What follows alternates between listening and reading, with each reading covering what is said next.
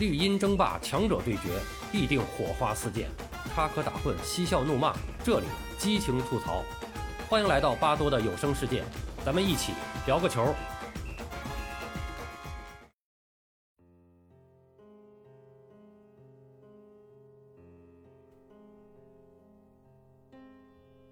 朋友们好，我是巴多。在刚刚结束的本届冬奥会上，超级新秀苏翊鸣真的是一鸣惊人。他用一金一银的优异成绩，为自己献上了最珍贵的成人礼。同时，他也收获了“小苏神”的美誉。有小苏神，就有大苏神呗。没错，与之对应的大苏神，就是来自咱们中国短跑队的亚洲飞人苏炳添。而大小苏神的互动，也成为广大体育迷们关注的焦点。令人欣喜的是，在小苏神登顶冬奥冰雪之巅之际，大苏神也迎来了自己运动生涯的高光时刻。前些天，国际体育仲裁法庭确认，英国田径运动员乌贾违反了兴奋剂规定，他所在的英国队在东京奥运会。获得的男子四乘一百米接力银牌将被没收。加拿大队、中国队分别被递补为亚军、季军。有必要提醒的是，这枚奖牌不仅是苏炳添运动生涯的第一枚奥运会奖牌，也是中国接力队在奥运赛场上奖牌零的突破。天生的条件差异让黄种人的短跑能力不及白种人。更是大大的落后于黑种人。我们不妨翻开历史资料做一番对比。一九八二年，男子一百米世界纪录为九秒九五，当时我们的全国纪录仅为十秒五二，这个差距真的是非常的大。田径是拥有四十多个奥运项目的一个大家庭，绝大多数的项目就是所谓的单打独斗。比赛中，运动员主要依靠个人的能力与对手拼争。相比之下，接力比赛称得上田径赛场上的一朵奇葩。参赛的四名运动员需要通过接力棒的传接来完成比赛。要想在赛场上克敌制胜，除了一流的速度，还需要一流的交接棒流畅度。接力项目的这个特点，给中国队带来了不小的上升空间。事实上，四十年来，中国男子接力队屡屡在亚洲赛场，甚至世界赛场，演绎不可思议的东方极速，为中国田径乃至中国体坛增添了不少荣光。对于资深体育迷来说，一九八二年在印度新德里举行的第九届亚运会男子四乘一百米接力决赛，应该是记忆犹新。那是中国男子接力队的成名之战。当时由蔡建明、于壮辉、何宝栋和袁国强组成的中国队，跑出了三十九秒八二的亚运会新纪录，并摘取冠军，为中国亚运代表团夺得历史上的第一个接力项目金牌。四年后的汉城亚运会，到最后一个比赛日开始时，中国和韩国代表团均夺得九十三枚金牌。最后举行的男子四乘一百米决赛。便成为决定双方金牌榜次的终极对决。关键时刻，中国队四将携手创造了三十九秒一七的亚洲新纪录，为中国代表团夺得奠定胜局的一枚金牌。中国代表团也因此连续第二次坐上亚运会金牌榜的头把交椅。上世纪八十年代中后期，堪称中国男子接力队的第一个王朝时期。那段时间。中国接力队不仅称雄亚洲赛场，还频频在世界大赛上露脸。一九八七年世界田径锦标赛男子四乘一百米决赛，当时由李涛、蔡建明、李峰、郑晨组成的中国队，跑出了三十九秒零五的亚洲新纪录，以小组第四的身份晋级决赛，最终获得第七名。三年后，在家门口举行的一九九零年北京亚运会。中国男子接力队再创佳绩，以敲开三十九秒大关的优异成绩，实现亚运会三连冠，创造了中国男子接力队的第一个辉煌期。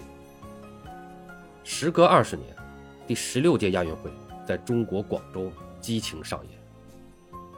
在广州亚运盛会的田径赛场上，沉寂二十年的中国男子四乘一百米接力再度发威。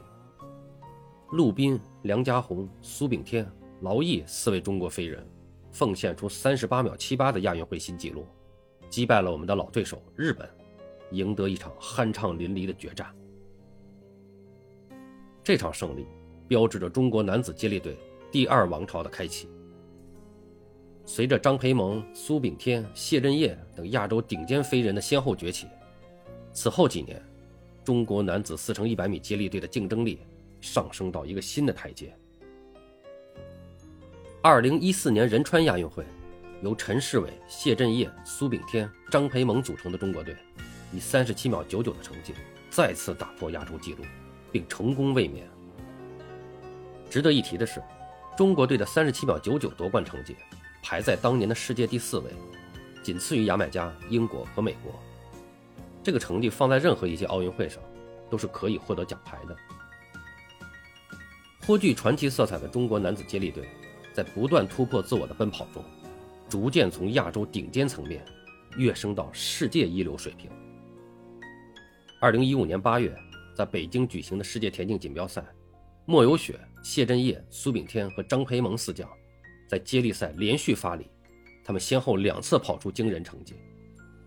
中国接力队先是在预赛以三十七秒九二的成绩刷新我们自己保持的三十七秒九九的亚洲纪录，当晚又以三十秒零一的成绩夺得了世锦赛银牌，创造了亚洲队伍在世锦赛百米接力的历史最高名次。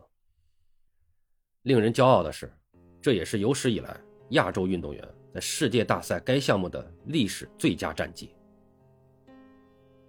客观的说啊，这段时间属于男子接力队的亚洲荣光，不仅仅来自于中国队，还有同样优秀的日本队。五六年前，新兴辈出的日本接力队也上升到世界一流水平。这支团队在二零一六年奥运会、二零一七年世锦赛。二零一九年世锦赛，分别夺得了银牌、铜牌、铜牌，并将原来写在中国队名下的亚洲纪录提升到了三十七秒四三的惊人高度。当然了，苏炳添领衔的中国接力队，这期间仍然是中国田径队的主要亮点。他们仍然保持在世界一流强队之列，先后获得一六年里约奥运会第四名，一七年世锦赛第四名。一九年世锦赛第六名，和中国田径队其他竞赛类项目比较，这些都是令人惊叹的闪光业绩。日本接力队的崛起，意味着男子四乘一百米接力的中日斗法，其影响力不再局限于亚洲赛场，已经成为世锦赛乃至奥运会的一道风景线。毫不夸张地说，这是属于亚洲体坛新的荣耀。和光彩。当然，苏炳添和他的队友们最高目标不仅仅是中日之间的斗法，而是力争在世界更高赛场以干干净净的一流成绩击败强劲的对手，为中国田径乃至中国体育赢得更高的荣誉。